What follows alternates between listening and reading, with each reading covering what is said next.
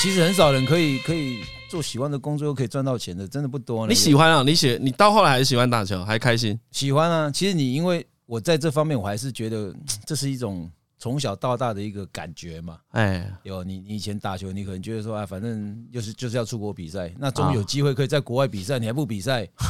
哦，嗯，好啦。我刚刚心中想到一件事啊，今天这个来宾是难得不能用一个比喻。叫做这就像去大联盟打球，对对，他就去大联盟打球了，这个不是比喻了。好了，大家好，欢迎来到台湾通勤第一品牌，我是李医生，哎，我是张嘉伦，哎，郭宏志，郭宏志，你要自我介绍，哎，我不能叫郭宏志，搞得好像我是你什么高中同学啊？哎，郭宏志，你最近怎样？一般大家怎么称呼你？我像我们这种晚辈要怎么叫你？不要这么晚辈，没有，大家叫棒棒球迷很凶吧？不会啊，不会吗？大家叫我以前大家叫我小小郭了，哎，大家看到本人之后知道知道不小。哎，对对对，所以就会叫我小郭。你刚才是在开黄腔吗？没有没有，真的 看到人之后，看到人之后，对，就身高还够嘛。对，因为那个跟听众说明一下，在在这个访问之前，当然是有跟我们郭董见个面啊。对，我发现郭董喜欢开谐音笑话玩笑，跟 黄色笑话聊天聊天聊天而已。你几岁？我大概四十四十三，但那那是外表，我内在其实很年轻。对，我内在大概思想行为大概二十二十出头哦，所以已经二差不多四十三岁的人会说的，还是勇于挑战，二十二十几年没有进步。哎，我其实很想问你一件事情，像台湾真的能够在 MLB 打那么多年，你也算浮浮沉沉嘛，对不对？我我算我算最有名的例子啊，嗯，浮浮沉沉嘛，对啊。你会讨厌人家一直讲说你什么是不死鸟啊，什么浴火重生啊，因为。如果不熟悉的听众的话，其实网络上有人可以找到这资料。就郭宏志开过很多次刀，然后呢，我那时候跟郭董见面的时候，就跟他说，对他这个印象其实有两件事。第一件事是我看到以前的 Adidas 的广告，有梅西、阿瑞纳斯，然后另外一个就郭宏志，然后那个广告就是在讲他重复的一直在球场上挑战，就是一个励志的励志广告。另外一个是有一天我在报纸上看到。哎、欸，台湾第一支全垒打是一个投手打出去的啊！对，那时候大家都会买那个《苹果日报》的的时期啊。但我在想说，这么多年以来，你会不会觉得，干不要再开刀了？是？可是我觉得这是一个，这是一个，我我觉得我很幸运啊。讲实在话，嗯嗯，就是因为其实。我们不管做了什么事情，人家开始会去会去检视你，或是去在乎你以前做的事情，而代表你在这你可能在某个行业里面，你有得到一定的收获或成功。嗯，啊，所以就像我自己讲的，我是因为。我开刀会那么多次，然后让那么多人知道说，哦，原来他以前开刀开这么多次，他还可以继续投球，他还可以继续努力的站回来，就代表说我可能在回来的这打拼的这段时间里面，其实有做了某些事情是让让值得让大家去尊敬的，或是让大家去探讨的，就是一直带给人家是那种正面的感觉啦。嗯，可是就是你那时候开刀是手肘的韧带断掉，那叫手韧带断掉啊？对，断了两次，断了两次啊？他修复是怎么修复啊？那他其实就是把把手，其他有一个那这个叫什么？我也我也不是医生，我不知道那个专有名词。但他就是手部的这边一个一一条筋筋膜，是我们平常比较少用到的，哎，也不是每个人都有，嗯，大概九十九十趴的人会有这这条这条筋而已。那他就是把这个移到你的韧带的位置哦，自体移植，对对对，他是一个一个一个医生发明的，叫 Doctor Joe 嘛，嗯，对啊，那时候我刚好第一次也是他开啊，你就是发明这个手术的本人开，他已经七八十岁了，嗯，对啊，所以他开的时候，我你看我现在的疤有一点点闪电型了，手有在抖，对不对？刚好在生涯的末期，但是我生涯的初级，两个一 一就一碰即合这样。可是这个是为什么会产生？那那个是疲劳吗？其实我觉得，我现在自己去想起来，嗯，可能是因为我刚去的时候没有那么多人看好我，嗯，但我想要证明给别人看。为什么没有人看好你？因为你是台湾第一个被签的高中生嘛。高中生嘛，因为其实那时候我们刚去的时候，大家还不知道怎么怎么样去出国比赛会比较好一点点。那对我们来讲，那是因为那时候刚好打中华队，我又是高中生刚毕业，嘿，所以大家大家大家的认就是说，你应该要去打完中华队啊，你应该要呃继续练大学啊，你应该要先打啊台湾职棒啊，循序渐进，对对，你你才能去挑战。那时候没有高中生出去这件事情啊，对，所以我算第一个去，所以当然大家就会不知所措嘛。那你那你有你可能。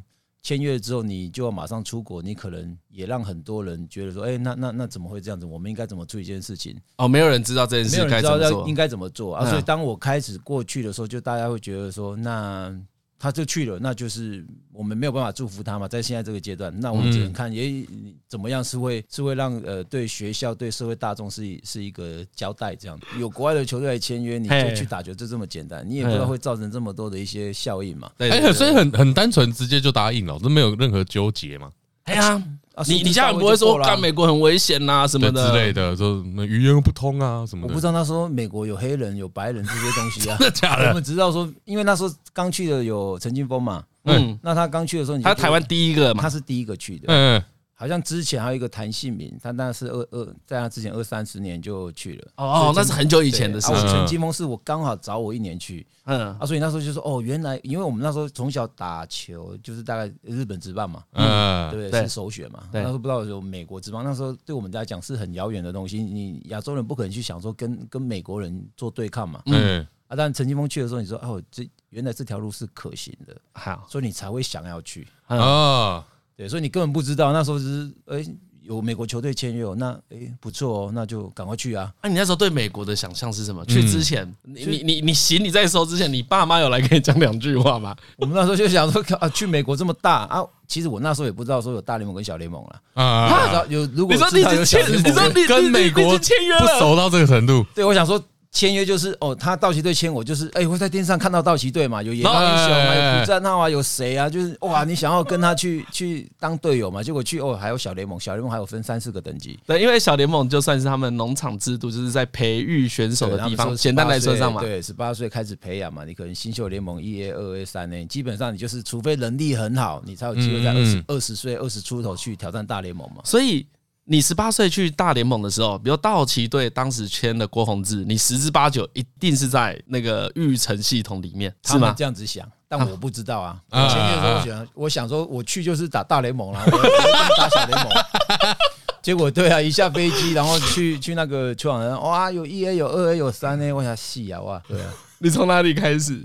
我从新秀联盟，哎，对啊，但这是是最初阶的，最初阶就是你一般签约之后，你就会丢丢去新秀联盟。所以不管他本来多猛，一签都是先丢到那边啊。除非你有实战成绩，就希望让他们签的那些美国人，在高中或是大学就已经有真的很好的实战成绩，那他可能就会让你从一 A、二 A、三三 A 开始。嗯，一般一般来讲，你签高中生几乎都是从。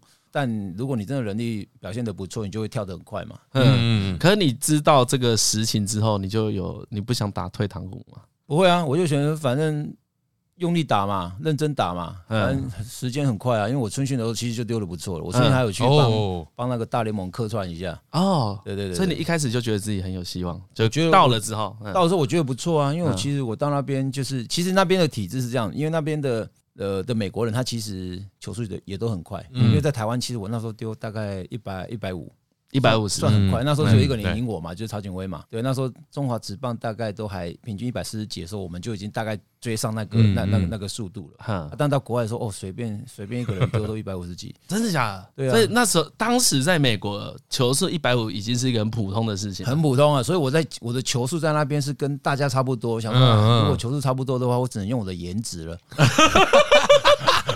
那亚洲美女 有一些异国风情的，有些异国范，他们有那种东东方风的感觉，有用吗？没有用，没有健身的比较快，要认真一点，不能有一些康复。哎，可那可那怎么办？其实我就很想问这个心情呢。你从国小到那个高中这段时间，每个人一定都说你是天才球员。你超猛的，你有够屌，你全国冠军。然后你一去那个大联盟，你当然知道这是一个世界精英聚集的地方，可是就突然变成一个也没有到末端班，就是就是你要跟你你知道说你好像 没有哪一方面真的比别人优秀很多，你只能跟人家一直去竞争。还有其实像我小我大概小学的时候，我大概知道说，其实我好像比同年龄的丢球快一点点，但但控球也没有比别人好啊。哦，啊对啊，但其实有很多时候是。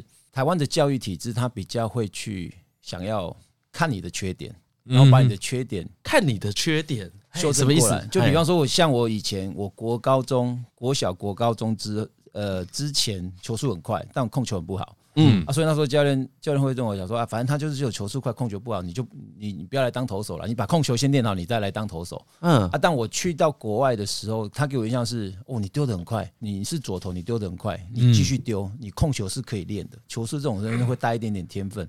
嗯，天生，所以你要左投也是天分。对，所以他他他没有叫我要刻意的放低球速，然后去追求我的控球。站站在台湾，我会好像要把球速稍微降一点点啊，好像控球会比较好一点。那其实也没有。哦，这有一点我们要。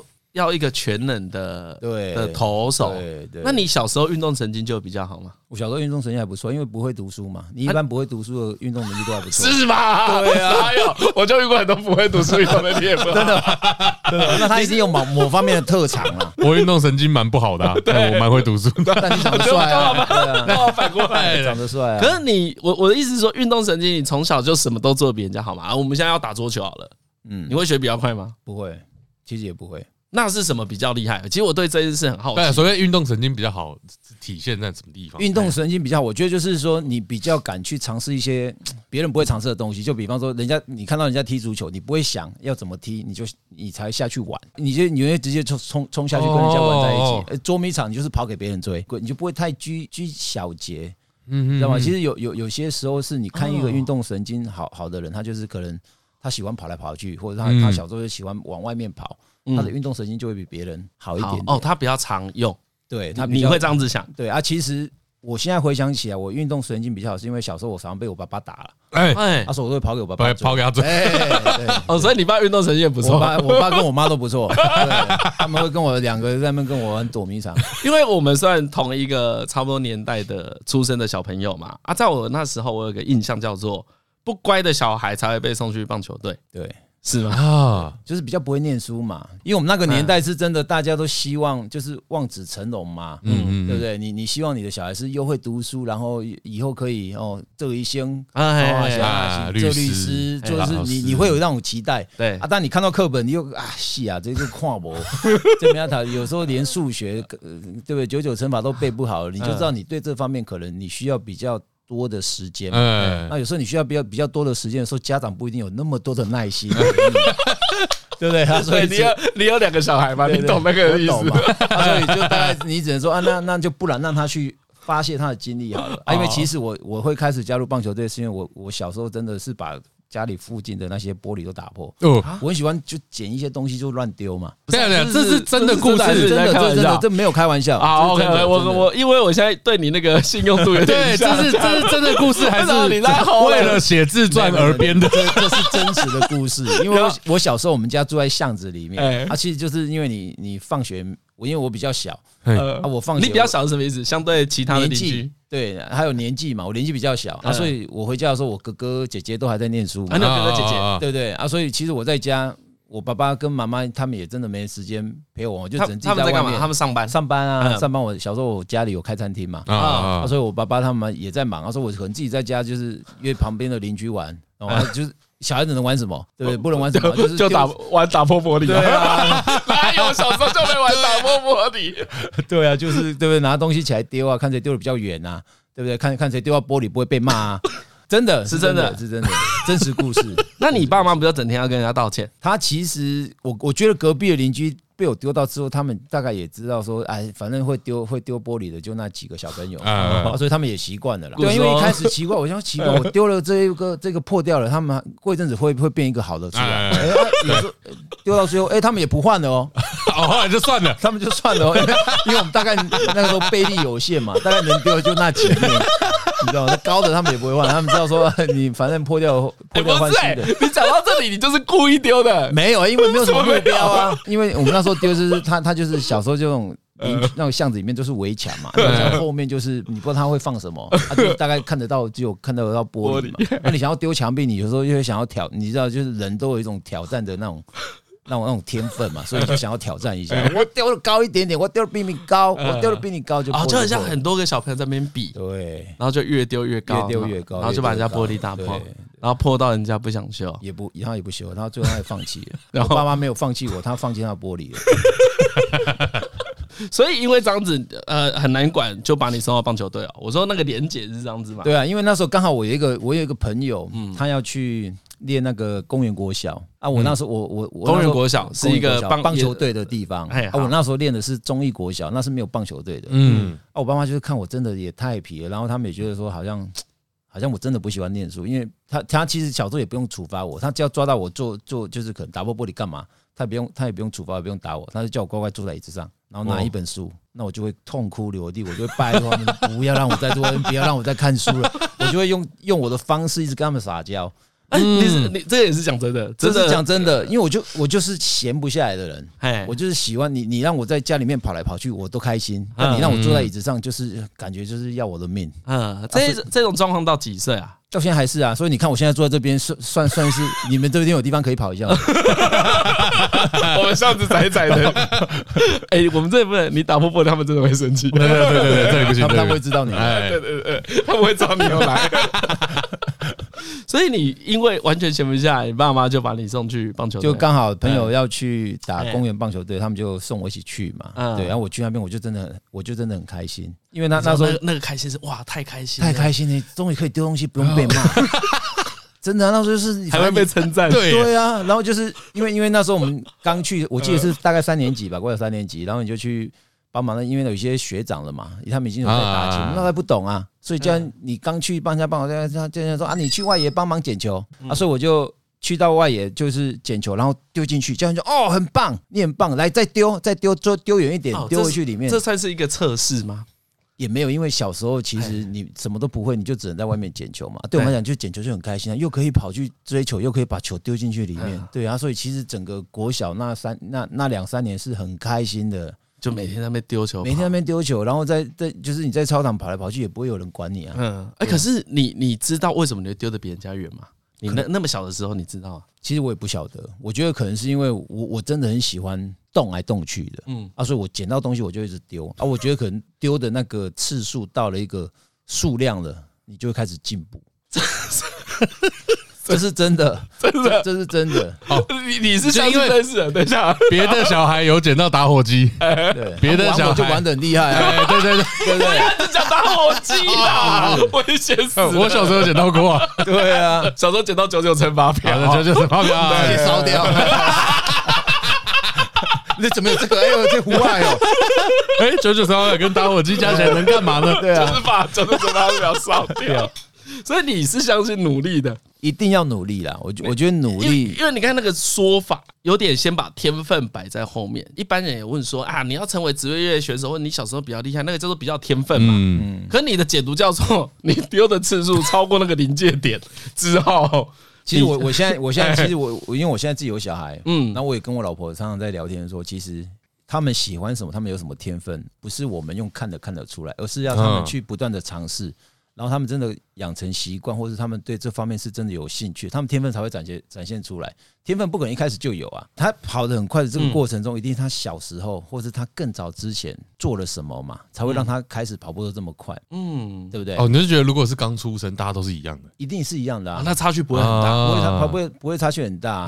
可能有有些人天生就比较帅，像像像。像，你怎么看也这个看他对，你看对了，你看对人了，对对，你看靠这个看错。我我觉得这些东西是天分，就是天生啊。但其实运动能力这件事情，我我觉得一定是像现在可能我们同同时间的两个四十岁的人，嗯，可能我比较会运动，是因为我可能小时候就开始一直做这些啊。那你可能是三十岁之后你才开始接触啊，所以你当然你你当然少了我十五年二十年的。训练时间，那你当然会比较慢一点点嘛。所以回到你幼童时期那个国小时期，你你你觉得这个想法也是可以套进去的，因为你比你的同学多丢了超多石头。你适合当投手，投手要抗压性嘛，因为你丢破玻璃也不怕被骂，所以你抗压性自然也比人家好。没有，其实刚丢破了，我觉得抗压性也是那时候真的有一点 有一点练出来，因为刚丢刚丢了六刚一开始的六七片，你还是承受巨大的压力啊。多片了。对不对？一开始就因为你真的是承受很大的压力。我说啊，接下来回家等着要跑了。对啊，你回家到底要不要说谎？要不要说是朋友丢的？为什么不说谎？一定说谎吗？对，一开始一定说谎，但但最后是你没办法，大概也知道，朋友也扛不住了。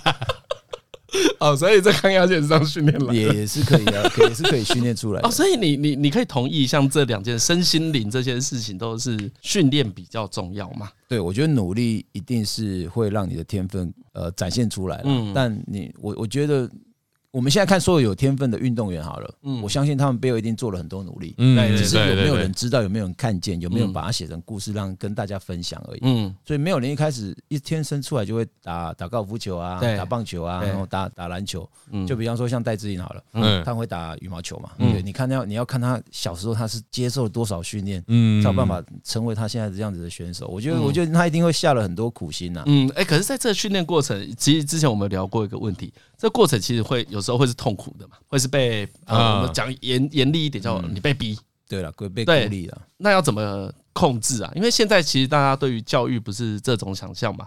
比如我小孩要练棒球好了，你会觉得啊，他好像投的有点痛苦，可你心里又知道，有些痛苦是这个时候他必须要被压迫一点，他才能够越过去嘛。嗯，这个要怎么？其实我觉得这跟这跟有时候我们受伤遇到的情形也很像，就是嗯，你很难去抓那个临界点。当然，临界点可能只有自己本身你才能够知道。但他在找这个临界点的时候，旁边的人就是家长啊、朋友啊，或是家人的鼓励也是很重要的。所以，像我那时候是，呃，比方说我们现在现在开刀了，然后一直很痛，我的手那时候也还是很痛。没有第一次开刀的时候，我每次开刀都很痛，到现在都还没好。你没看现在都是要冰敷。啊，到现在也是一样，所以我早上都会喝一杯冰拿铁，嗯，然后让它流到手里，流到血液里，你懂他，流流流到血液里，听众听得出来，这就是开玩笑，丢玻璃是真的。蛮蛮好玩的，慢慢慢慢抓到，慢慢抓到，慢慢知道，那个语气不一样，好不好？张嘉伦的天分是了解郭泓志，现在开始练习，短短的二十几分钟，你这个很有天分。现在开始练习，不会不会太晚？不会不会不会，所以早上起来可以喝一杯冰拿铁，可以可以，冰敷一下。啊，我们刚刚是讲到哪里？没有在讲那个要开刀，开刀对，因为开刀就是其实像有时候我们就会本身会觉得说，我我怕痛，我不想要再去突破那一块啊。但有时候你可能要稍微逼自己一下下，嗯嗯，然后你可能跨了这个坎之后，你就会更好，嗯，因为你没有逼到自己到极限，你不知道自己可以展现出来的潜力有多大，嗯。啊，所以但在这个过程中，你一定要是旁边要有人的，对，因为他他因为他因为他很困难啊，就是有时候。为了突破极限，但是你丧失了更多嘛，因为你没办法控制嘛。而且你看，用一个字很有趣，你用孤立，我们一般叫做那个叫被逼迫。嗯，对。可是你讲的叫孤立，什么意思？因为像上个礼拜我才刚看达比修也刚讲嘛，就是他说他小时候呃，可能暑假干嘛，他在练球的时候，别人是在放假，但也造就了今天的他。那那其实他讲这句话的时候，我心里也有这种感觉，是我们小时候其实没有，我们没有暑假寒假，我们也没有就是呃六日啊。其实几乎没有，就是我们每天早上起来就是练球，晚上也是练球啊。只是当我们这样被看见的人，其实一百个人可能只有一个或两个。嗯，所以其实大家都是面临一样的挑战，只是你不一定照这个模式走，你就会成功。但你会在这个过程中，你会得到很大对自己的满足，嗯，然后对自己的自信。我觉得这种方面会，不管你将来要做什么样的事情，你都会得到不一样的回馈。嗯，对啊。所以你当当像我现在小孩，他想要打棒球好了。嗯，那我就要知道说，我一定要陪他，我不能让他被孤立。哦，所以你的感觉叫你那时候其实是被孤立的。对，因为我那时候我又不会念书嘛，嗯，那我只能去帮忙捡球嘛。但我开始捡球之后，我是真的哎，感觉那那段时间被孤立之后，但哎，好像我的球技开始有成长。那开始哎，好像爸爸妈妈也也知道说，哎，我好像打球的时候特别开心。然后特别乖，回来也不会捣乱嘛，因为回来就是球球裤脏脏兮兮的，裤子一脱掉，穿条内裤就躺在地上睡着了。嗯，因为太累了。所以你们是家庭关系很好的，我们家庭关系算很好啊，就你跟爸妈到现在感情都不错。我爸爸不在了，但我爸我爸妈是在国中的时候他们有离婚。哦，嗯，OK，他们离婚。那其实像我那时候打球的时候，是我妈支持我很多。像我那时候是，哎，好像是。我们如果去比赛，我丢的不错，打的不错的时候，我妈就会带我去买那个小骑士。我不知道，我不知道哦。现在应该现在应该比较有有几家，对对对。但台南那时候是算很好的炸鸡店，所以你基本上就是去，你要花个三百块台币啦。嗯，那时候你比赛没有打得很好的话，你是吃不到那种炸鸡的。嗯，啊，所以对我来讲，那是一种鼓励。变相变相也是说，你这个诱因。哎，当我们打得很好的时候。我妈妈来接我们，说：“妈，我被夹炸鸡。”然后她就知道说：“你今天趴到北拜，就是你开始会跟家里人有那种连结，甚至你在打球的时候，你会有一种目标，有一种期待，你想要做些什么啊？你你要怎么做的更好？就是要有一个诱因嘛。嗯啊，你妈有喜欢棒球吗？有，因为我妈其实也可以讲一一大篇，她也没打过棒球啊。嗯啊，但像我现在就是因为我会打棒球，然后我侄子林政伟，对对对，他也打棒球，就是我姐的儿子嘛，所以其实。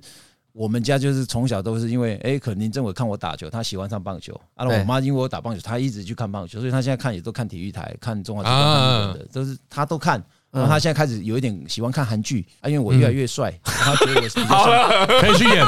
OK，太好了，你又接住他一颗球，你就是他的捕手。他 每一颗球你都愿意接，接接都接都接。我就是那个主审，说看这一颗就爆头，你还接？跟你妈那时候，你去美国开刀的时候，你第一个想到的是你妈妈？刚其实我刚去国外的时候，那时候是。我妈跟我姐偷偷带我去的，因为那时候就是台湾，就是我十八岁那时候，就是你出去就是类似逃兵嘛。哦，OK，因为以前没有这个潜力，没有这个潜力，所以大家大家会知道，大家会想要说，呃，媒体想要去抓你啊，就是好像十八岁的那个小朋友，高中毕业，居然不去当兵，跑去国外打球，就是哎呀啊，所以就那时候就是被一些负面的一些情绪影响啊。但我妈跟我姐为了不让我在那么那么小的年纪承受那么大的压力的时候，他们就是。决定陪我一起去啊！所以我第一次去美国是我妈跟我姐一起跟我坐飞机去国外的。啊，陪了你多久？陪我大概一个月吧。哦，所以你在美国就真的都没有任何认识的，不会有一个什么什么对上的。我们刚去的时候就陈金峰在那边嘛。啊对，他说当然就是认识他一下，然后就开始他会。有一个翻译跟着我，对，然后就教我，然后就是大概体验啊。我本身其实就是好像也还蛮外放的，所以去到那边其实是觉得觉得很好。我觉得刚去一个地方，你都会觉得很好玩，就像我们现在出国旅游一样嘛，一两个礼拜一个月。你会觉得很好玩嘛？只是当你要在那边磨蹭的时候，你才是 开始会紧张嘛。嗯，啊，我们刚去的时候就像就像像在出国一样，多好，因为你刚签约球队对你很好嘛。嗯，哎呀，就是那种感觉是是很棒的。所以后来有对你不好的状况 没有了？其实就开刀后之后就比较冷淡一点嘛。啊，一定的，我觉得这不不免俗，一定是这样子。当你受伤，商业考量嘛。对啊，一定大家会，你开刀之后，大家对你的期待可能，哎，要多久回来？那这段时间是你要做好你自己的事情嘛，因为他们还有别的事情要做。当我刚刚讲的孤立这两个字的时候，也是因为我从第二次、第三次、第四次开刀之后是没有人看好我，完全没有人。嗯嗯，就是你也习惯了。对啊，我妈那时候甚至也跟我讲说，你不要那么辛苦嘛，你就回来台湾，对不对？然后反正我们来开个面摊还是干嘛的都好，就反正家人聚在一起是是是很开心的一件事情。你不要那么拼嘛，因为那时候你在国外，你开完刀，你受伤的这个过程啊，其实。最辛苦的是别人怎么看你。嗯，你说受伤的过程最辛苦的是别人怎么看你，不是你的伤痛，不是我的伤痛啊，因为因为你对你自己已经有有怀疑了嘛。那别人如果给你的态度跟你的表情是跟以前不一样的，那你会让你更更怀疑自己。就你走在球场上，你会觉得说，我到底。我到底要不要来这边？我到底要不要继续做复健？我到底要不要怎么样？那为什么别人可以那么开心的打球，我不行？所以有很多的疑问，不是只有单纯的，因为它不是一本书嘛，不是一本书说哦，你只要开完刀，你要做复健一个月，开完呃两个月，你说你就回来，你就可以丢的很快，你就可以怎么样？没有，其实那个复复健的过程是你要不断的去尝试，你要不断去学方法，你要不断的去找出工具，嗯啊，所以这这个过程中其实是很辛苦的，啊，没有人看得到。就是接下来，比如说开始复健，接下来你会不会好，会好到什么程度都是未知的。只有复健师会陪你啊。那你的同事会跟你讲什么？比如说，他们大家同为职业球员，讲什么比较有用啊？如果遇到这种状况的话，我觉得就是你说像是我声带长茧，对对对对，我要怎么我要怎么安慰他？逼他唱高音，逼他唱高音。因为其实我们就像我们在在在球队里面，其实。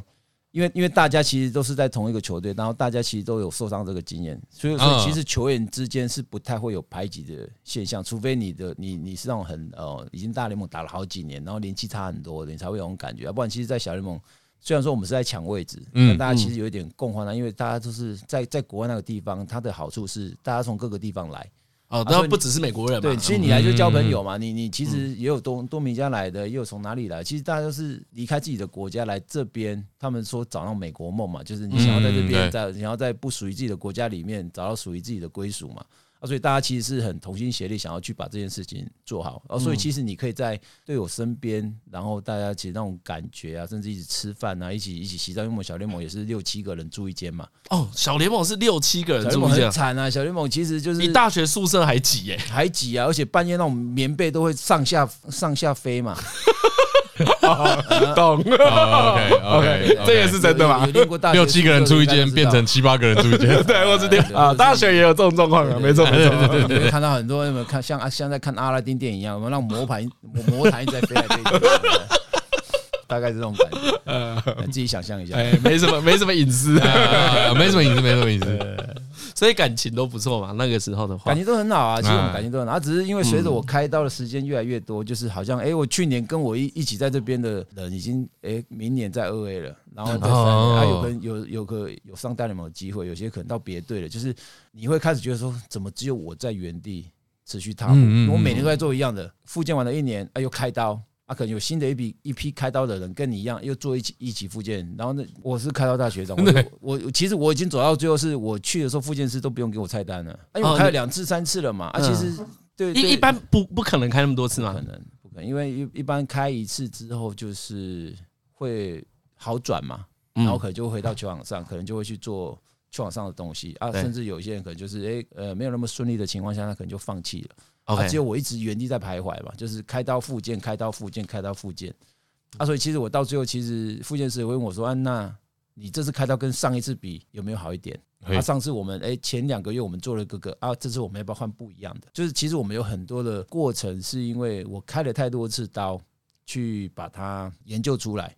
所以现在其实你是个珍贵的医学样本呢。我现在都去医院跟真真的跟大家分享哎，嗯，对啊，因为其实开很多次刀，其实你你有很多的一些事情是你必须要尝试不一样。像我以前我在国外那时候手很痛的时候，止痛药是用吃的嘛，啊，我就想说，哎，台湾好像是用中药敷，我就把那个止痛药。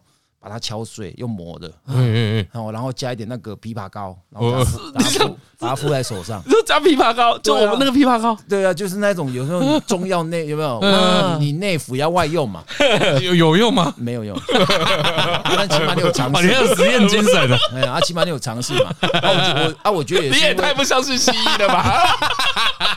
有了，还是有吃，还是有吃，但我们要结合对中医的精神。那你有什么手有什么功能多用了？有什么方法就多试，尝试嘛。说，可是我觉得那一段过程让我开始知道说，哎，好像我们不管怎样，我们都要尝试新的东西。那也是你吧？你太扯了吧？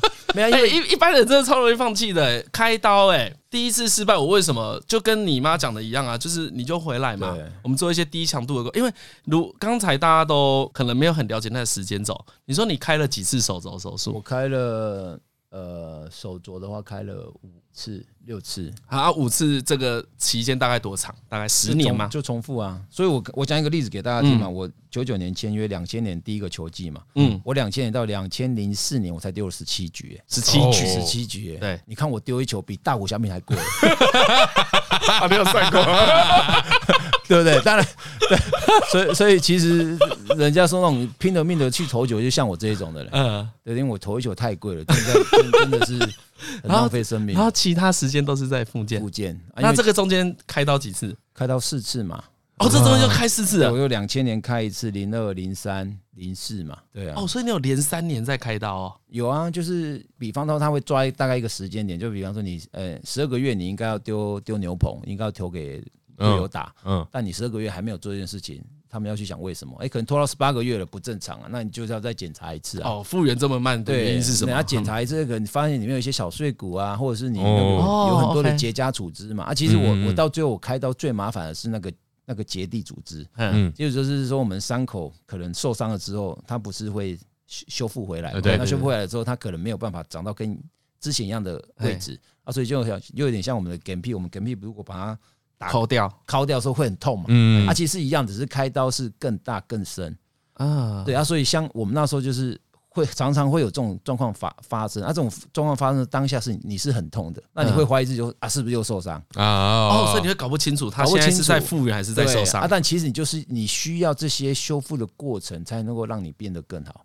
啊，所以这就回到我们刚刚讲的，你在那个临界点的时候，你要不要去突破？就是你要不要把这个结痂组织拉开？嗯，还是你觉得说啊，那那那我就不要去碰它了？那你不要碰它，你就没有办法突破嘛，你没有办法变得更好嘛？嗯，对啊，所以就是这时候旁边都要有很多的朋友嘛。啊，我那时候又没有家人在旁边，所以后来就好了哦。啊，好了，后来其实也没有好啊。后来其实也没有，我觉得是你已经开始知道怎么跟他相处，你会找出方法了。所以你你头最好的时候，你手都在痛，还是会痛啊？就是你不会说你已经康复了，也不会。那时候其实你已经你已经习惯怎么跟他相处，就是你可能大概要用什么样的时间然后去做热身，跟甚至你投完球之后你要做什么样的复健跟训练，你大概会知道说让会让我的状况维持的久一点，维持的好一点，所以才会开始现在有一些棒球的课程是教你怎么避免受伤啊，用正确的方式啊，然后甚至一些科学的一些方法也加进来，就是让你在呃可能在家在哪里你都可以持续的去做这些训练，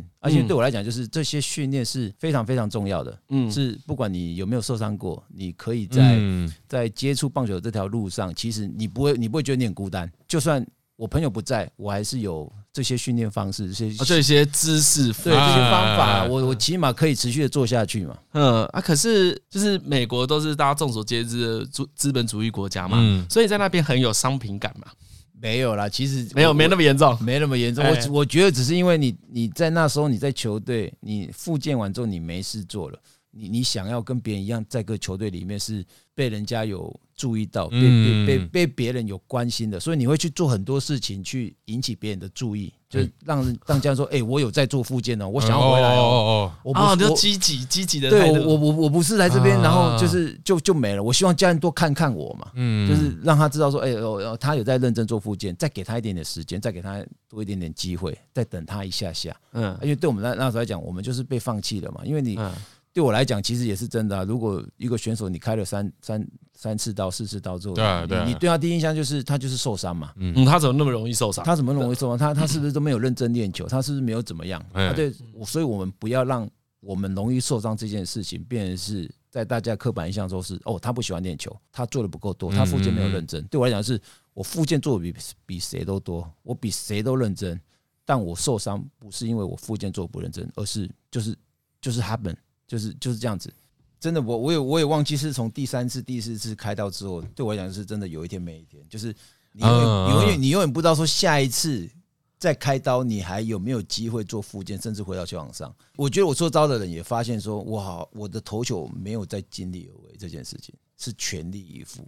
所以如果喜欢看我投球，会觉得说啊，他投球超级豪迈，欸。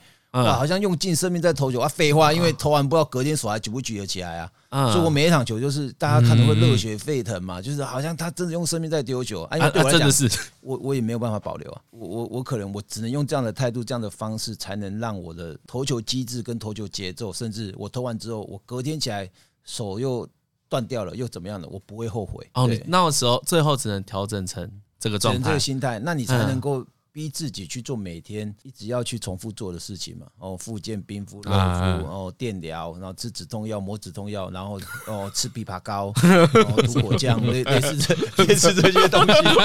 没，你没用了就不用再讲一次了。毕竟验证没用了，不要被误导大家观念。但我没有，但我我觉得啊，就会你会给人家一种感觉，叫做其实你不太后悔做过什么事情。什么职业选手，因为那种选手很常被问的是啊，你如果可以重来的话，对。你有做过这种假设吗？如果你重来的话，其实其实还是会，就像比方说，像我二零一一一一年那时候，其实我我有所谓的投球失忆症，我不知道大家知不知道投球失忆症是什么？投球失忆症就是跟跟字面上的一样吗？忘了怎么投球，忘了怎么投球，就有点像是呃，你忘了怎么吃饭，就是你今天要吃饭去拿筷子的时候，你还要去想一下，你要用食指、中指、大拇指怎么去夹这个筷子啊？投球失忆症它其实有一点像，就是我们一直长时间在在这个高张力的。情况下，然后一直用受伤的手去投球，所以其实我们的神经啊，跟手的一些感觉，其实已经都疲乏了。哎，我我我问一下，刚才说长时间高张力，然后受伤的手，这几个条件基本上是要同时存在的嘛，才会出现投球？就就你的状况是因为这样？有可能啊，因为其实我们现在。对我来讲，是因为我的手已经一直在长时间疼痛的情况下，又去做高张力的比赛对抗，所以其实我一直在强迫我自己做这件事情。所以当当有一天，呃，身体到了一个极限之后，你会突然觉得身体就放弃了，身体就不想。你的身体放弃不是意志，意意识还想要继续做，但身体做不来，所以感不感觉感觉不到你想要做的事情的时候，就会有这个行为产生。等一下，所以他是在比如说我现在在比赛了第三个打者的时候，我突然。的下一球，但我不知道怎么投，是会这样子的。他也不会突然，他就可能在你今天要去呃比赛或热身的时候，他的感觉就是很不好。我所谓很不好，就是你没有办法去控制整颗球，你的球可能你握起来的棒球大小像在握乒乓球，你的认知会改变。对，就是你身体的触感也完全不一样。啊，这种东西其实它还是心理的问题。心理问题就是说，呃，我有没有办法去做到这件事情？我有没有办法去克服这件事？哦，你觉得它跟恐惧有关？它已经跟恐惧有关嘛？所以就是为什么我们一直在像像我现在在做这个棒球课程里面，我也希望是大家是从基本开始做起。你我不不管是包含你投球姿势，然后打击，甚至是心理心理观念，都是其实都是慢慢的在强化你自己的自信心。那我觉得为什么自信自信心这么重要？就是当你对这件事情在做的时候，你是不会有恐惧感的时候。你基本上不太会有失败的机会，是啊。哦，所以你你想要表达意思是说，呃，如果可以重来的话，你会把这件事做得更有自信一点。对我，或者是在二零一二零一年，其实我也我也曾经放弃过啊。就是我我可能，但我放弃的时间点是，可能我在比赛中我就放弃了啊。什么时候我就觉得说，哦，我今天真的做不来，我真的做不来。所以你就是开始会有一点紧张，然后看。看教练啊，看队友啊，就是其实你表现出来就是你已经放弃了，做不来了。如果有更多经验的时候，我在面对这个时候，我就比较不会有那么容易有放弃的念头。有这个放弃念头产生的时候，其实你的队友、你的教练、你的敌人都知道完全感觉得到，就是你有有他们就是他们讲的嘛，有多远打多远嘛。真的，哎，我问你，那你在场上投球的时候，大联盟当然都是一流的打者吧？你看得出他们的懦弱吗？假设有人会怕你，你看得出来？对因为打者也会有放弃的其实会有，所以，所以，所以，所以，所以，其实我到最后，其实我在我球员生涯的这末，就是末期，不要每次都说末期，就是生涯巅峰的那后面那几年，巅峰之后的那几年，巅峰之后的那几年，就是其实你会看见看见出我的投球是很有很有表情，很有很有张力，就是。我不会轻易的让让对手或是观众，甚至在你在现场的的球迷，甚至你在电视上，你会看出说，哦，这个投手看起来很紧张。哦，这是大家都感觉得到的。对，这是大家，因为我我试着把这种表情给呈现出来，让大家知道说，其实我不怕你。就算这个打者很强，嗯，我是遇强则强啊。其实你心里嘛是惊他被戏 啊，但这就是要超透过一些训练，然后然后你让你自己的肢体语言表现出来，就是为什么我开始可以克服投球失忆症这件事情。哎，这是有关啊，有关啊，因为我刚像我刚刚讲，你在你会投你会投我失忆症这件事，就是你觉得自己没有信心嘛？哎，就你的例子，在球场上你已经放弃了，或是你的你的身体已经放弃做这件事情了。嗯，那你就会觉得，呃，我做起来力不从心，你会越来越紧张嘛。嗯，啊，所以当我们开始有这个表情，有个姿态的时候，你不会那么容易的放弃这一块，你也不会那么紧紧张的去，好像呃把所有的问题都放大，你会更容更容易去挑战打者。所以对我们来讲，是我今天丢一个内角球。其实我是控球控歪了，但我要走到你面前 跟我讲说，我 I just missed that，就是我很想要打你，但我你你躲得很快，我没有打到你啊。其实我是控球不好。OK OK 要解，你要让对方以为你在挑衅他，对，然后让他也气。有有有些人就会开始心浮气躁，想要去打球。啊有些人说，哦呦，他会打我，我会紧张。所以你要么就是让他有两种现象产生，不要让他有那么大。所以其实，但总而言之是要让对方知道你是故意的，因为不是失控。因为棒球就是五十趴的比赛，什么意思？什么叫五十趴？五十趴就是安打或是出局，或是全垒打或是出局，就是他不是好就是坏。啊，对，投投球出去就是这样子，就是其实它是一个几率蛮高的一个的的一个运动，就它是一个一翻两瞪眼的。对啊，所以其实你。你你如果大家都是占五十趴的话，我当然要在就要在态度上或在表情上，就是多凹一点。对啊，当然是要对不对？你你你没有第二次的机会嘛？总不能他打全垒打之后，你才你才凶他，他跑全垒打之后，你就是 你要打全垒打，你还凶人家干嘛？那你会训练自己说，就算被打出全垒打，就算你投落赛，还是要保持一个态度，尽量尽量。真的，那个很重要吗？我觉得投，因为因为其实棒球你后面还有呃，如果你是投手的话，你后面还有八个八个队友。啊，前面有一个啦，后面有七个啦。嗯，哎，哎，好，后面有八个，反正我数学不好，有两个在左右啊。反正我数学不好，我来去打棒球。数学不好，我有很多队友啦。对对对对对，啊，所以打棒球打那么久，太不好了。七个传八个，所以你不能让你的队友有这种感觉嘛？是不是？队友感觉得到，队友怎么会感觉不到？你说在在外野那个会说啊，看啊。觉得我郭董今天不行了，像我今天跟大家分享这个，大家大家大家到时候如果去看比赛，大家应该有有点感觉，就是你你今天看投手的表情，或者看打打者的那种感觉，你就会知道说，其实大大概胜率会在哪一方。所以我们在看比赛的时候，大概知道啊，看这个可能投到第三局他就要下来了。对啊，所以你们看有有时候我们看一些高中的。比赛比赛好了，嗯，那投手就是哦一副灯光的表情，基本上这种比赛就是不会太糟糕嘛。但你如果看上去这样畏畏缩缩的，还是还是他他对他他他对他自己的表现没有办法很有期待，或是很有很有想法的，他基本上不会有太好的表现产生。你你你这个说法很有趣诶，表示棒球是一个很看信心、自信心的对抗啊。当然，就是为什么你要持续的去不断的去做训练嘛啊。所以，我像像我们现在在在在教这个棒球课程里面，它就是其实你从很多的小方法里面找出自己的信心，找出自己的训练训练逻辑跟训练模式。当你真的要去使用它的时候，就我们常常在在在说，就是好像你在。修理机车，嗯，你修理机车，你需要有十字扳手、一字扳手，你要有很多东西、很多工具啊。这些工具是你平常可能不会用得到，但你骑车的时候不会拿出来。对，你需要的时候，你大概知道怎么去做调整嘛。嗯嗯嗯。啊，这就是为什么你要有那么多的方法，然后在你的知识里啊。对，因为你今天来还是要推训练课程嘛。好了，等下 给你。有了，有推了，有推。我们是边聊天边聊天偷塞，塞的很好。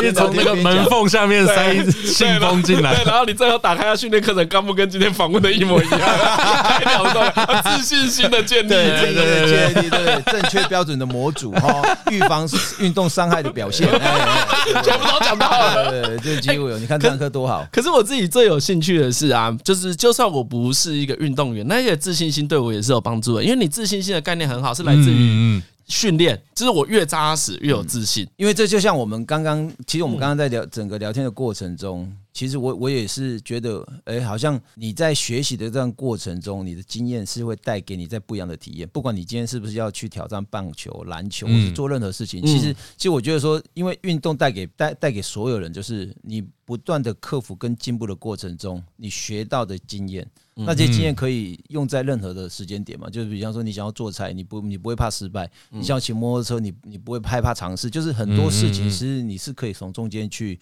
把这些经验也给延续跟分享出去的。就是讲到底，叫做我去花时间学。就会学会，当然会相信自己做得到这件事，然后自己就开始对自己这个个人有信心。当然，希望我们在我我我现在其实我们也算半个教育者的角色嘛，我们也常常去跑学校，跟跟一些小朋友在做分享，甚至在教他们一些棒球课程的时候，我们有也常跟他提到说，你今天如果自己没有一个方式让自己去进步，你每天只能去学校里面看着同学或看着教练祈祷他。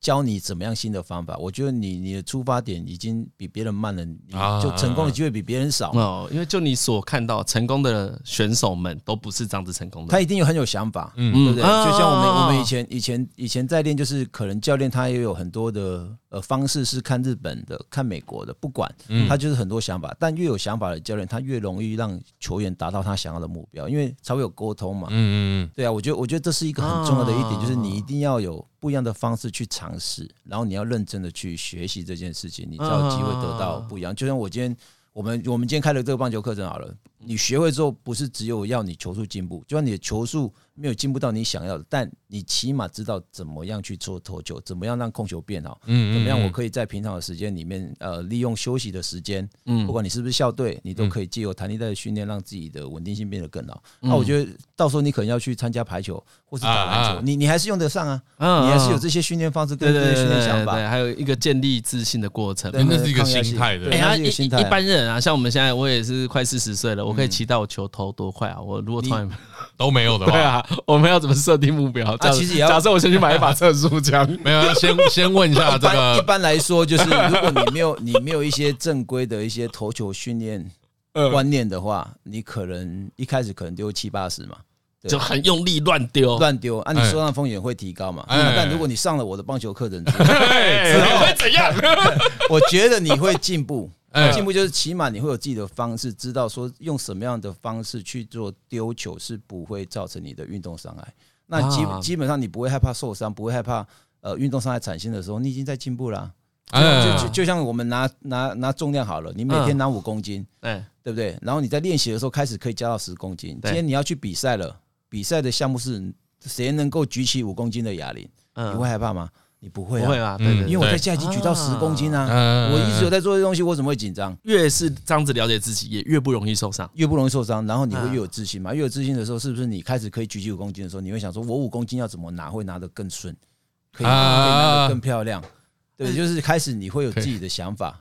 嗯，好自己的个人魅力，所以会有各些花样跑出来。对，所以其实个棒球课带给你的不是只有教你棒球而已，还是把你个人的魅力特质展现出来，这是最重要的。这么好看，哎，讲得很好哎。哎，但我问你一些你你的个人问题哦。我刚才也突然想到一个题目，呃，比如说一样哦，现在是在你最巅峰的那一年，不是巅峰之后，巅峰的那一年，巅巅峰的那一年，对对，巅峰那一年，你遇到很多很强的的打者，哎啊，也遇到你心中觉得不怎么强的打者，应该都会有嘛，这是你个人的喜好嘛。你遇到哪种人会比较强？有一种人叫做干，妈的他好烂，他年薪比我低，我要把他弄爆。第二是。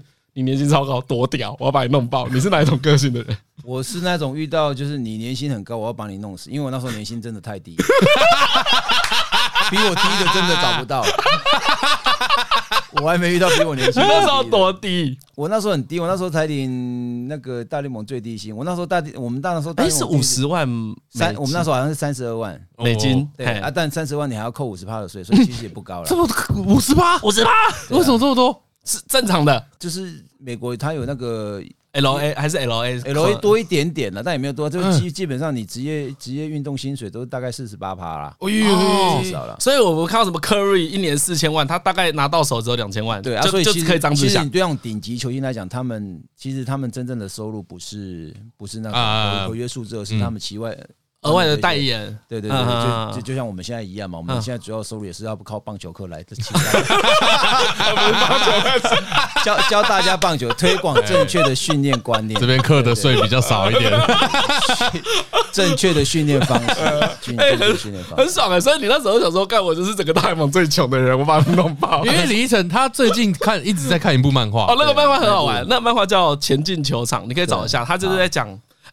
那个漫画你看应该是那个钱，嘿，那个漫画你应该很有感觉，因为那个主角呢是一个中继投手，然后是个左投。左投侧投，然后呢，他就一直干，年薪很低啊，一千五百万日元，然后也没什么个人魅力，去那个小吃店吃饭，没有人会认识他的那一种。对，在讲这件事。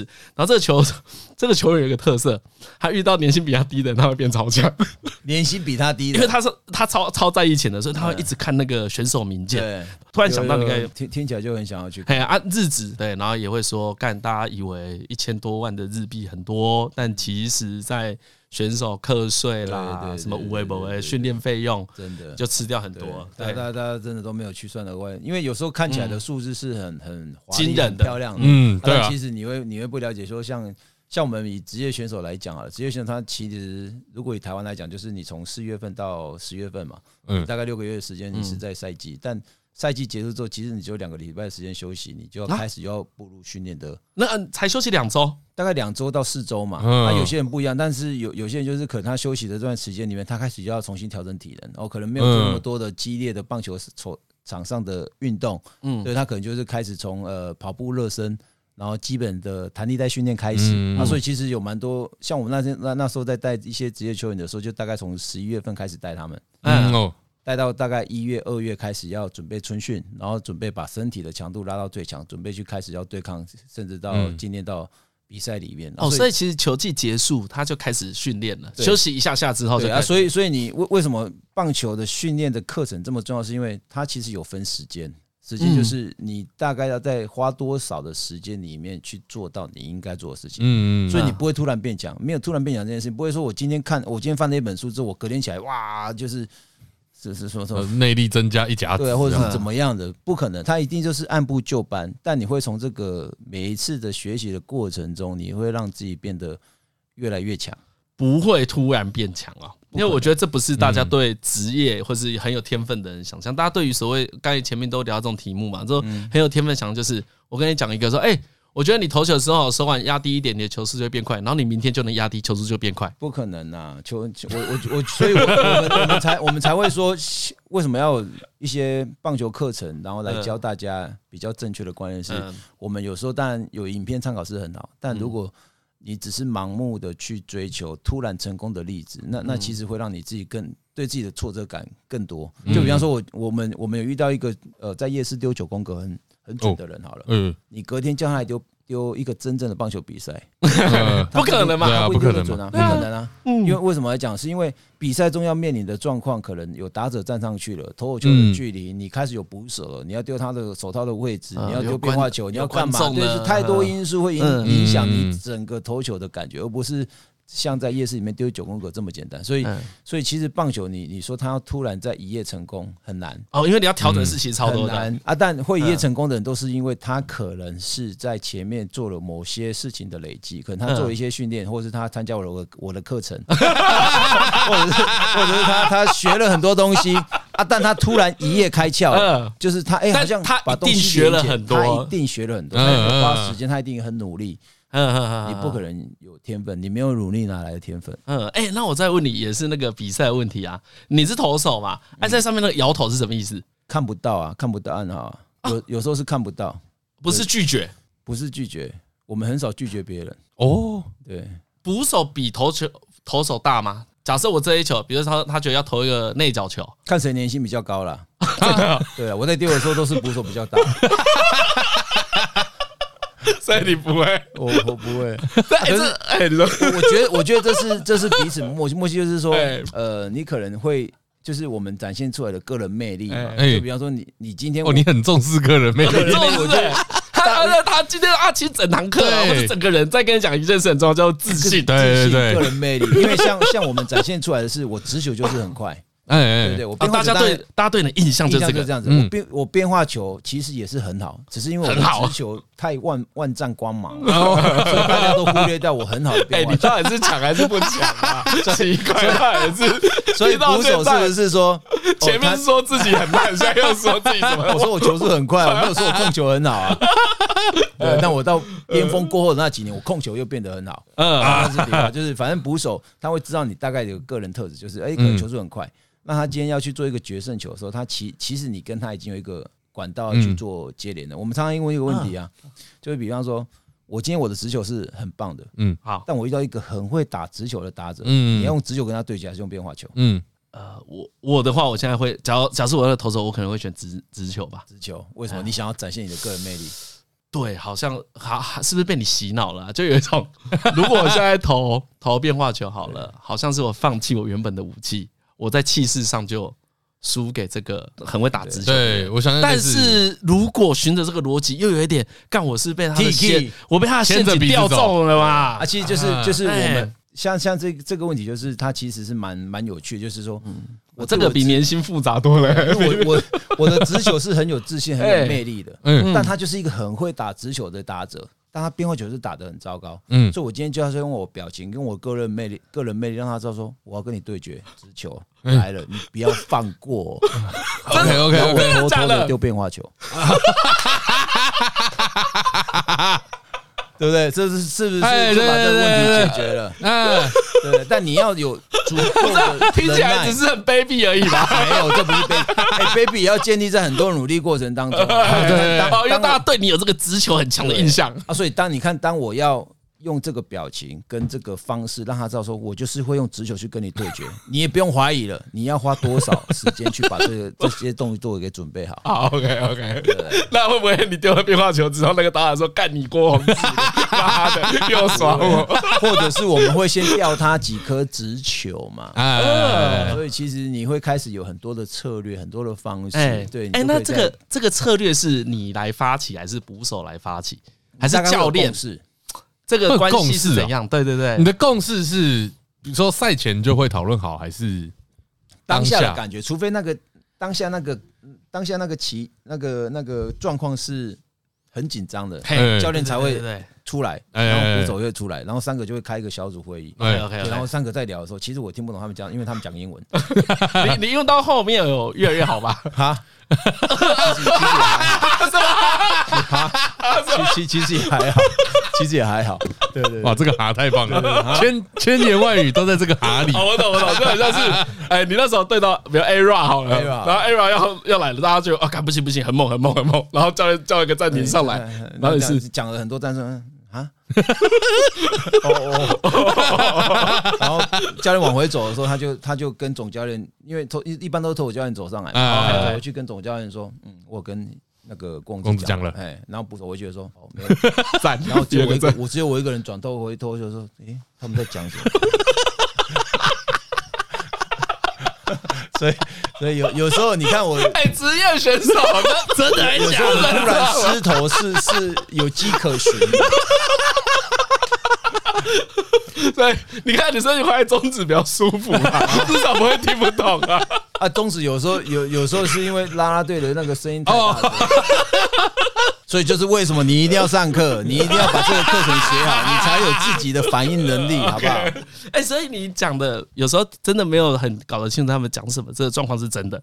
因为当下其实气氛太紧张的情况下，啊，不是语言问题而已，你你也没办法去思考，你只能把最好的那一面展现出来。就像我讲的，我今天其实刚刚讲那个问题，就是说，当这个打者很会打直球的时候，我今天也很会投直球，我一定用直球跟他对干的啦。二话不说啊，你有多远打多远，但我心服口服。但如果今天我投了变化球，刚好被你猫中，我会我会后悔一整天哦，我会连捕手站起来就直接骂，捕手就站起来，你在干什么？对不对？当然不会讲中文了，他应该讲英文更难听。对，然后回去就有人说，就是一直骂，就是说你为什么最好的武器跟他对决呢？你你用你最好的武器跟他对决，输了，it's okay，对不对？啊，对我们来讲是，我要先把最好的武器表现给你看。啊，当我知道说你在锁定这个武器，但我也有自信可以把我的变化球丢出来的时候，我就会丢变化球。OK，所以重点还是你有没有真的觉得它是武器？你有没有在逃避？你有没有对你有没有对这做这件事情是很有自信这回事？啊，当你有自信的时候，就像我我记得大家印象蛮深刻，是二零一三年我对韩国的时候有一场。嗯，我被打了一支全垒打，大家都哭。对对对对对对对啊！但就是展元哭的那一场吗？对，他说好想赢韩国。对对啊，我现在现在刚遇到他，他看到我第一句话也是说好想赢韩国。对，他其实展元一个也蛮蛮疼我们啊。但其实就是当下，我对我自己的直球是非常有自信的。嗯，所以当我丢出去之后，就算被他打了一支全垒打，对我来讲，我完全不会影响到我的情绪啊。或队友他们也其实。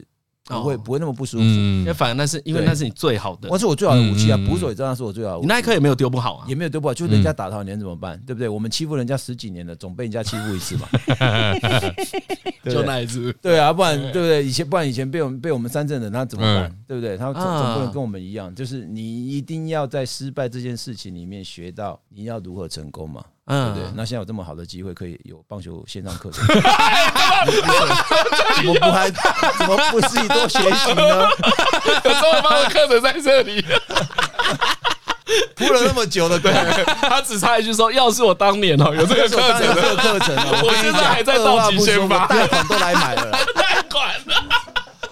而且这个这个数字还不用你贷款，对不对？可以分期吗？对啊，可以分期，可以分期，可以分期，可以分期。哎，那我我我我也想问一个，就是那就你的观察，那一些常年能够站在球场上的巨头们，那一些强打者们，他们跟其他人不一样的地方是什么？为什么他们可以？因为就如同你前面讲的一切，大家其实的努力啊，或者是那个天分，嗯，应该都不错啊。他不可能单单只是天分更强就在那里而已嘛。对啊，你自己的一套逻辑是什么？因为你总会想象这件事嘛。因为我觉得，其实像现在来讲，就是我们接受的资讯越来越好。那在我那时候，是因为我已经受伤，然后反复的在做复健这件呃过程啊。但你觉你觉得那些巨头为什么他们可以撑得住？因为我我相信他们一定。付出的东西比一般人来的多很多，只是大家真的看不到。对，可能包含我们刚刚讲的所有事情以外，他可能连饮食、睡眠，甚甚至他的他的移动移动交通工具，都都都是在他整个生涯里面是要去遵守的。就可能我我每天只能呃睡眠的时间只能八个小时，我我可能每天练习的时间要多多久？就是他的身体是被控制在要持续的去努力跟进步的。嗯，所以。他当然，他就会放弃很多，可能他放弃了可能我们刚刚讲的自由嘛，休休息时间呐，看电影时间呐，哦，甚至跟朋友出去外面呃聊天呐，甚至陪小孩的时间，这都是他们放弃的啊。但因为他们放弃了这么多，他们得到的时候，我当然也会。更多，所以你看很多为什么一代巨头都是到了三十五岁、三十六岁，他们觉得说，哎，我还可以丢，但我想要陪家人，我想要陪小孩，我想要，哎，不想要再去做挑战的嘛。就是，哎，有蛮多的明星巨头都是在这个时间点，就是说啊，我辛苦了这么久，那我要开始够多，对，开始回去陪家人嘛。所以，我我也是大概三十七岁的时候回去陪家人嘛。没有，因为对我来讲，是因为你真的也知道说，哦，你做了那么多的努力了，那你在这边有得到一定的。成果了，那你可不可以用其他的方式继续回馈给其他的人？那又可以留一部留留部分的时间给自己跟你的家人。可是你是我很，哎，你是我很少见，嗯，或者说我没有看过一个人是几乎完全不考虑天分。应该应该这么说。其实我们你从小都一直被讲很有天分吧？大家都这样子说，但但我觉得以我现在的经验来讲，就是我们现在常常去跑一些学校，甚至跟人家分享一些棒球观念理念的时候，我们就跟他讲说，我觉得投快跟投准这件事情，或是你的打击打得很好，他不需要天分啊，因为连我开刀九次我都做得到，你有什么资格做不到？这是实在话。哦，很多人手的状况应该会比你好嘛，对不对？就是起码你是健康的吧？嗯嗯嗯，对不对？我开刀不会痛啊？对，我开刀就是换韧带耶。嗯，我换韧带回来花了一年多的时间，就算有天分，他也在我第三次开的时候把我对对，那个时候应该已经没了，那已经不是 本来那条了，已经没有了嘛，对不对？就是我用我用这么，就是我其实我给我我有时候会给大家看我的那个那个 X 光片，就是在 IG 上我也我我我也会发过，就是其实我的手镯的 X 光片看起来是不正常，就是它有很多碎骨。我我里面的现在就此现在就是就是现在，嗯，现在，然后就是像我的骨头里面的那个空间也很少，所以就是说，一般的医生，你只要是看到这个手镯的 X 光片，你就不可能觉得说这个这个手还可以去做任何的运动啊，但我做得到，嗯，就是当然他还是要很多的努力啦，对对对，地方要克克服，但就是。在我的认知里面是，如果我都可以做到这件事情，我愿意去尝试做这件事情。那我相信，只要你愿意尝试，只要你愿意努力，你也一定相信。这这是我的认知了。嗯，所以不是说你不相信天分，我相信天分多少每个人都会有，但你一定要在这个努力的过程中，你才会知道你的天分能不能发挥出来。因为你的天分可能不是只有用在。打击或投球嘛，你可能你的天分会用在其他的方式上面，可能因为借由打棒球这件事情，让你在跟别人聊天，就像我们现在在聊天一样，哎，觉得好像聊聊天也是我们的长处，哎，可可以开导别人，对不对？或者是对跟跟老婆在聊天的过程中，也可以也可以跟他从棒球里面变成 没有一些夫妻之间关系的调 剂，你投我补，你愿意陪我打棒球吗？你老婆喜欢吗？喜欢打棒球啊？啊，你你小孩喜欢吗？你有两个小孩吗？其实我，其实我，这就是我们一直在在试着去。这里还要讲课程？没没没没，不用讲课程，课程已经讲的够多了。一些亲子之道也会在里面。因为像像第六章，对，像我跟我呃我大女儿，因为我大女儿呃生出来的时候，我还在打球。所以我那时候会带她去球场，在台湾吗？在台湾。哎，那时候她像我二零一八年在富邦最后一年打球的时候，我还带她去球场，她都会每天跟我去球场，然后在外野帮大家捡球，然后丢进去，然后她甚至会看球。所以他对棒球是有印象、有深刻的。所以他现在就是我跟他在传接球的情况下，你不会觉得说哇，她是一个女生，然后丢球这么美，她还是很有威力。嗯嗯啊，她很有威力，当然就是因为她从小耳濡目染。嗯。然后甚至她在丢一些动作的时候，我还是会教她，就是她对这东西她是有兴趣，然后她有学过，所以她会比较有有想法啊。但我小儿子完全没有看过我打棒球。哦哦。哎，你小儿子，你小儿子现在多大？我小儿子现在快六岁嘛。嗯。对不对？所以他是二零一八年生的，所以他生下来的时候我刚好退役，嗯所以他完全不知道他爸爸是一个棒球选手。他不知道，不知道，他他他觉得你现在是个 YouTuber，对他觉得我是网红，你知道吗？他每次我们出去，人家跟我拍照，然后他就说：“爸爸，为什么人家要跟你拍照？”我说：“你长得帅，你以后也会有这种待遇。”对，然后，然后他他妈就在那边笑啊，当然了，啊，但他姐姐就跟他讲说，你爸爸以前有打棒球，而且还打的还不错，有去有去美国，有去怎样，就是他他会跟他分享这些东西，但他是完全没兴趣，他喜欢踢足球，哦，也喜欢运动，他喜欢他也喜欢运动，他踢足球，那我就跟他讲说，其实你你从学习就是。不管是棒球还是足球这一块事情，你都我都希望他去挑战，都去希望他去学习。就是你你可以从运动这一块，你可以学到不一样的人生体验，甚至团体默契，甚至你的你的人际关系，我相信都会可以在在在运动这件事情里面得到不一样的感觉。在这个过程中，他一定会是可能会对你有一些挑战，有一些挫折，他不要放弃。全力以赴这样，嗯，但我觉得刚才都一直没有讲到重点。我我听来听去，觉得因为你一直有家人的支持，我觉得算算是很幸运的。对，我觉得家人的支持，当当然是他必须的嘛。因为我觉得每个人，哦，你觉得是必须的？我觉得是必须的，因为其实哦，哦，比方说像我我女儿好了，嗯，我女儿她现在她喜欢打羽毛球，她喜欢画画。嗯，就我觉得对我们来讲，就是我不是要你在。画画或是打羽毛球这个成绩里面表现的多好，我只希望你喜欢上它，嗯，然后你在中间你可以呃找到自己开心的，我觉得这就是支持啦，而不是而不是说我到比赛一定要帮你加油，你一定要打到多少的名次，我一定要带你去吃多好吃的东西，我觉得那是一种感觉，嗯，就是说当你在做这件事情的时候，我是支持你的哦，不管你好或不好，我都会陪着你，嗯，所以我觉得当你周遭有这些人愿意去陪伴你做，不管你觉得是傻的事情，还是你觉得会不会成功的事情，我觉得。那你要对那个人也要说声谢谢，因为因为他用他的时间在陪伴你做你觉得你可以完成的任务，然后他可能也牺牲掉他可以完成梦想的时间来陪伴你。我觉得，我觉得，我觉得这种感觉是是是很棒，也很美好，而且甚至你在未来你都可以把这些变成一个故事，就像我们今天在讲我的故事一样。其实我也是把很多以前的经验跟呃很多人跟我分享，我就我觉得这一路走来都是很多人的帮忙。那如果这个机会的话，你要。好好的珍惜，然后谢谢你身边的人。嗯，所以现在换成你觉得你帮忙别人呢？对啊，我我觉得就是分享嘛。我觉得就是让让这些大家更容易知道说我们要怎么去呃关心别人，然后甚至你关心的别人，别人到最后其实你会发现你才是被关心的那一个。因为我近年看到就是我就是因为看到你的 YouTube 影片，看你去带那个国小的小朋友的时候，才觉得哦，这个蛮酷的。你在。多提供，你也不是去那边说教，嗯，你就是跟他们说有这个方法做做看，也不错。好，而我最后讲一个我对你的看法啊，就是呃，也算是跟我印象中一个很大的落差。嗯，比如说呢，大家一直看着你的故事，你自己在什么美国投球，就会觉得干郭荣志是一个一意孤行的人，对，是一个固执，是一个呃奋不顾身，可以忍受孤独的人。我觉得你包含你那个眼神、外表，对对对。可是我后来啊，看了你几个访问之后，是看你的影片，我发现你感觉是一个很爱家、很恋家、很温暖的人。为什么呢？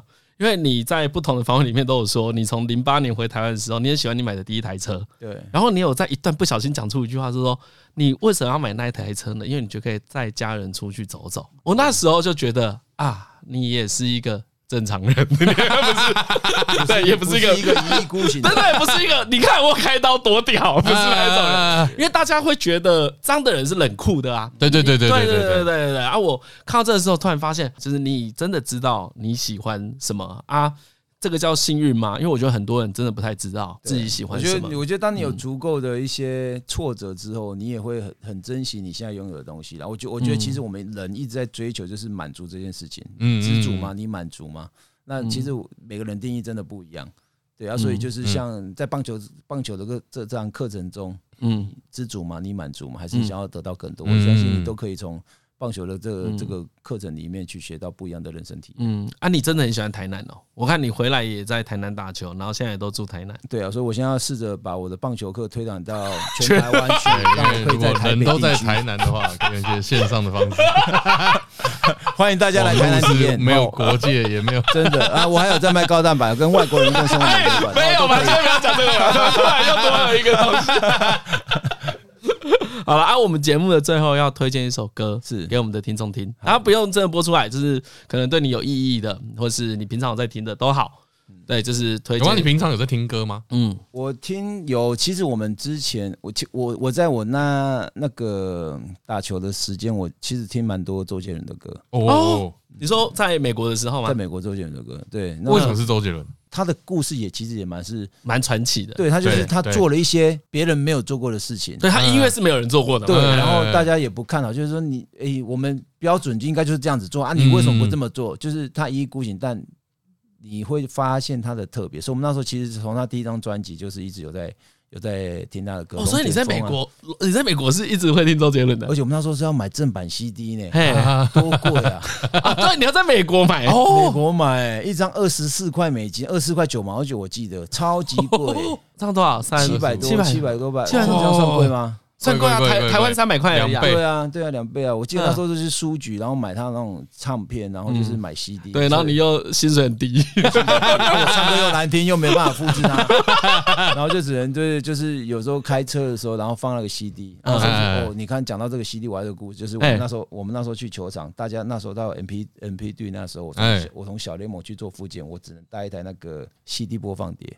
哦，因为你没有钱买 M P 三播放器，没有，那个 M P 三多贵啊！我们只能买一个二 二十几块。那你看那个 C D 比我那个 CD 那个 C D 播放器还贵，所以我就带个 C D 播放器，放那个 C D，然后带那个有线耳机，然后就是走在路上啊，看到人家拿 M P 三的，你就反而往往口往口往往口袋里面去放。对，就是其实你你从那时候就会知道说，其实你要很努力才能跟别人一样。但你不能放弃自己啊！就只是，就算只是一台播放器，是的，就就可怜了，就就哎，你你妈要是知道你那时候在美国所有的事情，一定每天都哭。我妈知道，其实所以我妈说，其实她她她她到现在，她还是觉得说，呃，其实你应该早点回来，就是哦，让就此时此刻还是会这样想。对啊，但其实我妈其实她她她其实对我来说，她也一直都在默默的支持我们。但老人家有老人家的方式嘛，就是她会帮你洗衣服啊，帮你干嘛？就是有有时候我们就是老一辈的人不会比较不会把爱挂在嘴边，或是用行动去表示。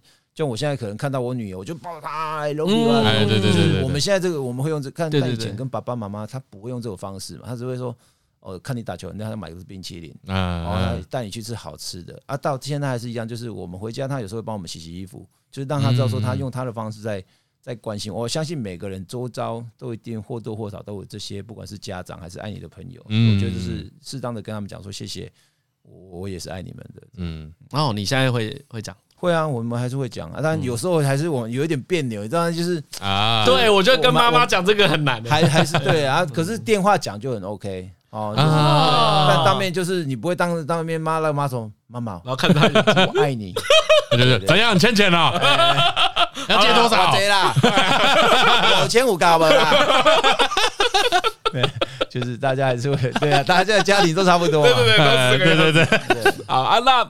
回到推歌啊，周杰伦的歌你要推荐大家哪一首？觉得来听一首那个《龙卷风》好不好？哦，可以可以可以可以，好好好，很赞很赞。对，那那首歌也蛮蛮屌的。对，那一首歌真的很屌。那一首歌应该也是启蒙很多人愿意做音乐的关键。嗯，就是那一张，因为我们身边有一些做音乐的朋友啊，你去听啊，很多人为什么会对做音乐有兴趣？是觉得干周杰伦太屌了，太屌了，他做了很酷的音乐，然后导致很多人觉得，哎，我也想要。尝试看看，嗯，对。对，我觉得他那个，如果他开音乐课程，大概就跟你开棒球课程一样，他应该不用跑我跑宣传跑成这样，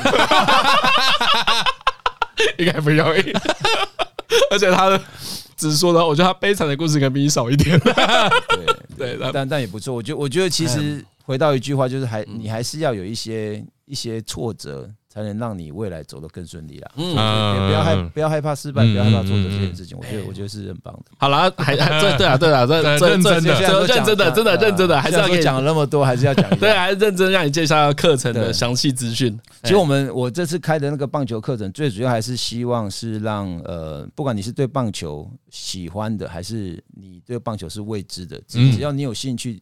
你想你想爱上棒球的，我我相我相信我都可以用这个课程让你们更认识棒球，因为这样这个棒球课程里面，它不只就包含投球打击，甚至你要怎么让自己的呃知识变得更正确，然后甚至用一些科学的方法在在里面，让你的投球是可以进步的，打球可以打击也可以进步的，甚至还有像我们刚刚聊了那么多，你可以在中间里面得到不一样的心理心理心理感觉，就是要要怎么对自己更有自信心。甚至你要在在投球里面，你要怎么让控球变好，然后变化球，这些我们都会一一的放在课程里面。希望是大家想象得到棒球的东西。对，就是只只要你你不只有学会棒球这件事情，更你更可以在各这个课程中爱上棒球。嗯嗯，因为我小时候看棒球，有的时候啊，我很小时候那种舅舅都会看嘛，就跟着看。我有一点觉得，其实我看不懂在干嘛，我都知道规则，但。我不知道这个投手为什么这样投，为什么打击者打或不打？因为我没有打棒球嘛，所以完全无法感同。我觉得就是，其实你要你要真的开始花一些时间，然后让自己知道说，其实你也可以做到这件事情，你就会爱上它。就像我们不管是在学习任何一个东西一样，就是你你你除了会以外，你有没有把自己的个人魅力都展现出来的话，我相信我相信这就是很值得的一件事情。嗯，好了，那那个你你的课程全名叫什么？郭宏志的大联盟棒球课哦，郭宏志的大联盟棒球课，嘿啊，这个课程的连结呢会放在台通的资讯栏啊，如果有兴趣，如果兴趣的话，对，欢迎看一下，大家进来，然后。点这个链接购买，然后甚至可以跟我有机会的话，我们到时候可以现场一起一起来学习一下。哦，还有一些现场活动，嗯，到时候会举办一些现场的一些活动。哎，啊，价格实惠，不需要抵押房子也买得起，对对对，不用去贷款，超级超超超级便宜。对对对，对 啊，如果这个资讯，对，如果听完的话，对郭文志真的有兴趣，或是对棒球有兴趣的话，这个课程是可以推荐给大家的啊，诚心推荐给大家，谢谢大家。好了，今天节目到这里，我是李医生，哎，我是张嘉伦，我是郭文志，谢谢大家，拜拜，拜拜。